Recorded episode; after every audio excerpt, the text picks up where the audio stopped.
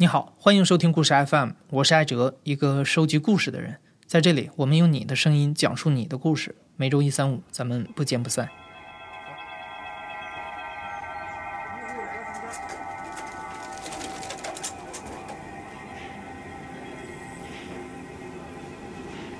因为它这个声音就是很独特，然后它没有普及化。虽然北京以前是非常非常普遍的一个声音，可是现在。它是非常罕见的一个声音，所以绝大部分的外地人就不知道这个东西的存在，就是外国人更不知道这个东西的存在。北京的年轻人对这个东西也是可能听说过，可能没听说过，也不知道这个东西的存在。可是这又是最能代表北京文化的一个东西，然后它现在没有了，呃，的确值得别人的好奇心吧。呃，我叫秦思源，我是艺术家，我做的项目叫声音博物馆。你刚刚听到的是一段北京上空的鸽子哨的声音，在很多以老北京城为背景的电影，比如《霸王别姬》《蓝风筝》《我们俩》这些电影中，你能听到这个声音。老北京人爱玩鸽子，鸽哨就是他们佩戴在鸽子的尾巴羽毛上的一种哨子。鸽子飞起来的时候，哨口受风的角度不同，哨音会呈现出变化来。悦耳动听。你在节目刚开始听到的那段鸽子哨，就是由艺术家秦思源录制的。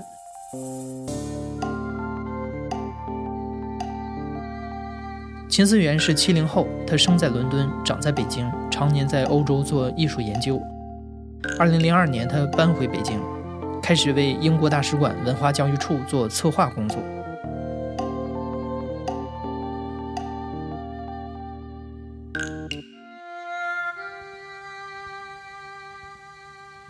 二零零四年、零五年啊，我做了一个项目叫“都市发声”，声音的声。我邀请了几位呃国外的实验音乐家来到北京来体验北京的声音环境，然后根据这个他们的体验呢进行创作。他们就是来探索北京声音的环境的时候，我就带他们去南城为主，因为呃其他地方没什么声音嘛，就是一个都市。然后南城比较好玩，它有好多北京本土的一些文化的声音。特别是天桥市场啊，还有天坛公园啊，就这种地方，他们特别的激动，特别兴奋。他们就说，北京的声音环境是他们全世界遇到最有意思的声音环境。其中有一个艺术家叫 Peter Kuzak，他做了一个项目，是通过呃北京的一个广播电台问北京的听众：“你最喜欢的声音是什么？”就是这一个问题。然后这一个问题。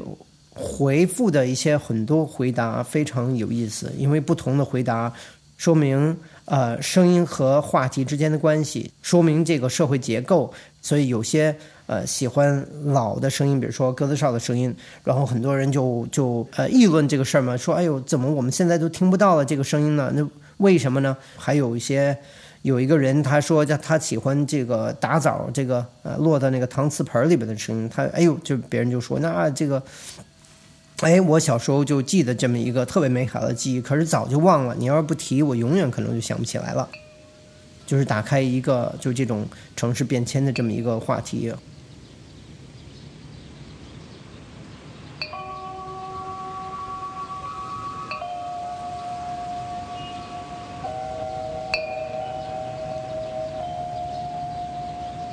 九十年代初住在北京的时候，我就住在电报大楼附近。民族饭店旁边一个胡同里边，所以我就经常骑车路过电报大楼，然后正好会听到那个啊，每个小时它会出那个钟声，那个东方红特别破，呃，就是失真的喇叭，就是假的钟声。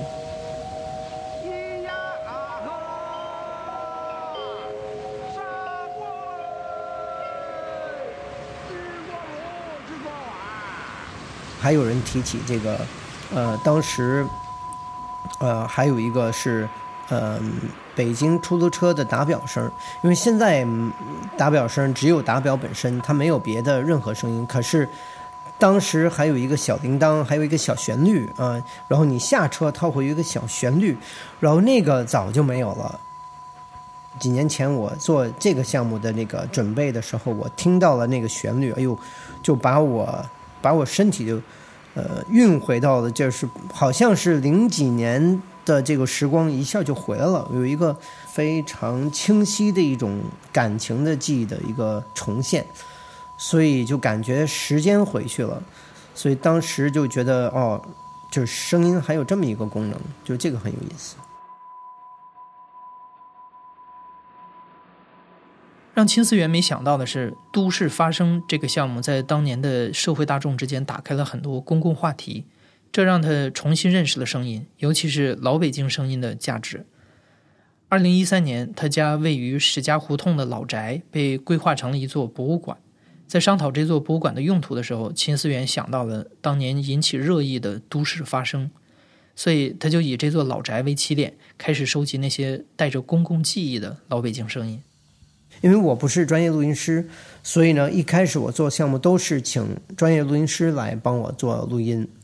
所以很长时间都是别人录音。我自个儿第一次录音录的是什么？嗯，是鸽子哨，就是最近我老说鸽子哨，因为我我我这个鸽子哨大家都知道嘛，所以就是在黑桥村。黑桥村呢还比较安静，然后比因为它比较偏嘛，然后我爬到屋顶上，然后，嗯，然后鸽子上面飞嘛，然后就就录。可是那次飞的那个哨都特别好，鸽子也好，可是问题是有一个老鹰来吃鸽子，然后鸽子就被吓跑了，所以录的不是特别成功。呃，后来只有三只在飞，嗯，其他两只就飞跑了，声音不太正，不是特别圆满。嗯，后来我再想去那儿，就那个黑桥就拆了。这些年来，随着城市的变迁，我们已经很少有机会再听到这种来自老北京的声音了。上个世纪七八十年代是鸽子哨最盛行的时候，那会儿文革刚结束，没了破四旧的约束，养鸽子、玩鸽哨的老传统开始在北京的胡同里复兴。而从九十年代开始，当人们陆陆续续地从胡同搬到了楼房里，养鸽子的空间没有了，北京上空的鸽子哨也越来越难听到了。小时候我不记得任何鸽子哨，嗯，我不知道为什么不记得，可是我不记得，因为我住在友谊宾馆那个地方很远，然后那个院子很大，周围没有什么民宅，周围都是机关大院儿，我从那儿上车，一直到体校。嗯，什刹海体校旁边就是后海，所以我唯一的小时候的那个记忆，那个声音的话，就是体校的声音，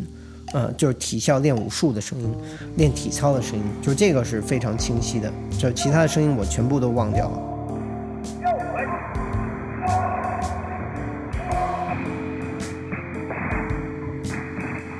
因为它是那种橡胶的那个鞋和这个手接触的。呃，一种技巧就是二踢脚，就是它有一个叭叭，就是一个声儿。然后，这种声音这个记忆只能是练武术的人有，只能只能是自己的记忆，不能说是一个公共的记忆。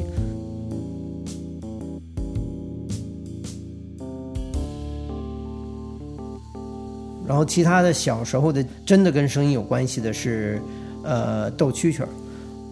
就是因为现在有一个别的一个项目，就跟这个蛐蛐有关系。我现在逮蛐蛐还好，买蛐蛐也好，还是借别人的虫子也好，我现在在家里边买就是好多啊。现在能听见了，他我一说他，他就他就知道了，回话。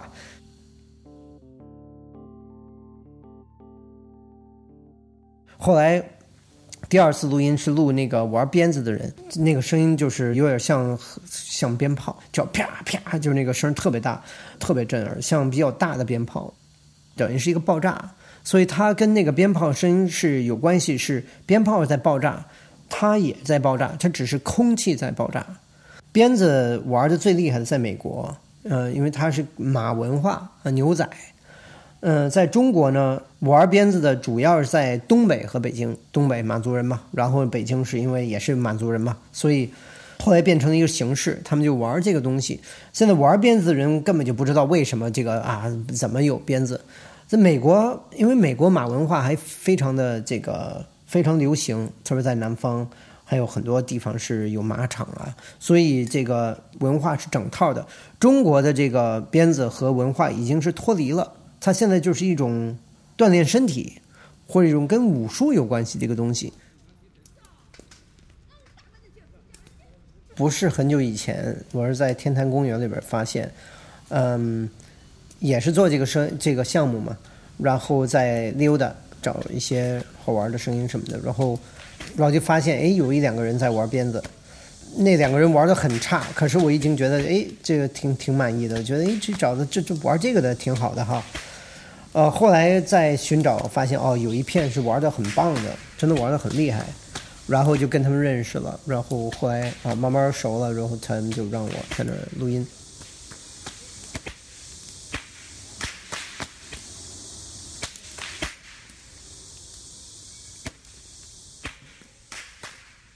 我现在正在呃准备录驼铃。嗯，北京以前呢满大街都是骆驼，嗯，因为北京它主要的运输工具就是骆驼，在。一直到五十年代，其实到六十年代之前，就是北京骆驼非常非常多，因为以前这个卡车、火车都比较少，那你所有的运输都靠骆驼。像阜成门还有广安门，呃，北京西边有两个门，它是这个就是进煤的地方，就是它那个每天城门开之前，骆驼队可能是五六里的路，就在排着大长队。啊，就骆驼在那儿等着进城，一进城，然后那个骆驼就不断的、不断的、不断的往里来，然后每一个驼队，那时候叫一把骆驼，是七头骆驼，然后这个肯定有一坨骆驼是有铃的。我现在呢，就是没法肯定是前面的还是后边的，因为文献资料里边有些说前边，有些说后边，可是那个声是一直有，你有驼队就肯定有一坨骆驼，肯定是有。驼铃的，然后他那个那个驼队，他都拿绳拴着，所以他不可能走散。那铃是挺大的，咚咚咚，就是那个挺挺深的一个声音。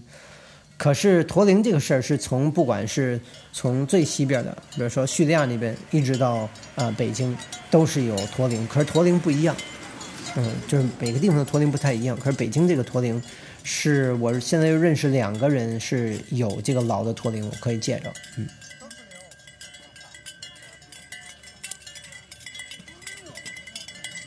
秦思源想做的不只是收集这些声音，他希望从上世纪三十年代开始，分不同阶段复原那些过去的声音，构建成北京城的声音历史，在声音博物馆的空间里，带每一个参观者回到过去的时代。我其实录这些，呃，像鸽子哨这些，就是其实都在消失。公园里边那些文化，他们都是消失中的声音，因为这些人退休了。才玩这个，可是这些人他们玩不动了就没有了，因为新的一代人他不会去玩这个东西。嗯，现在五十来岁的，我估计没有这种生活方式了，去公园晨练啊这种，因为这个都市化的过程，它是慢慢的从市井的这种，呃和这种老的生活方式，它会呃慢慢的被一个新的生活方式代替，去公园晨练这种文化，慢慢它会淡化。其实我做这个项目最早，这个就感觉哦，声音艺术。我说后来发现，其实做的是一个社会话题。对我来讲，最有吸引力的是怎么通过这个声音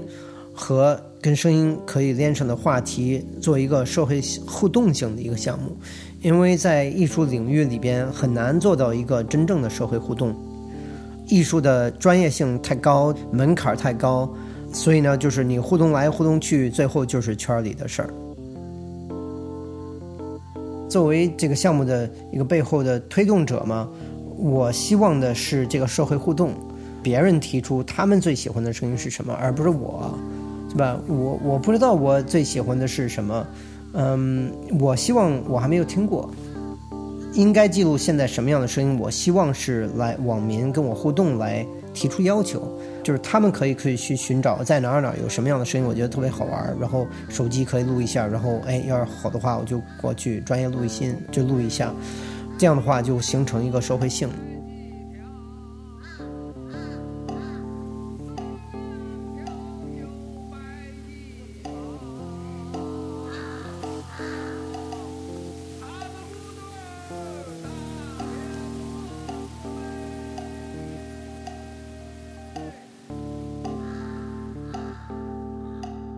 你现在正在收听的是《亲历者自述》的声音节目《故事 FM》，我是主播艾哲。本期节目由梁科制作，声音设计彭涵。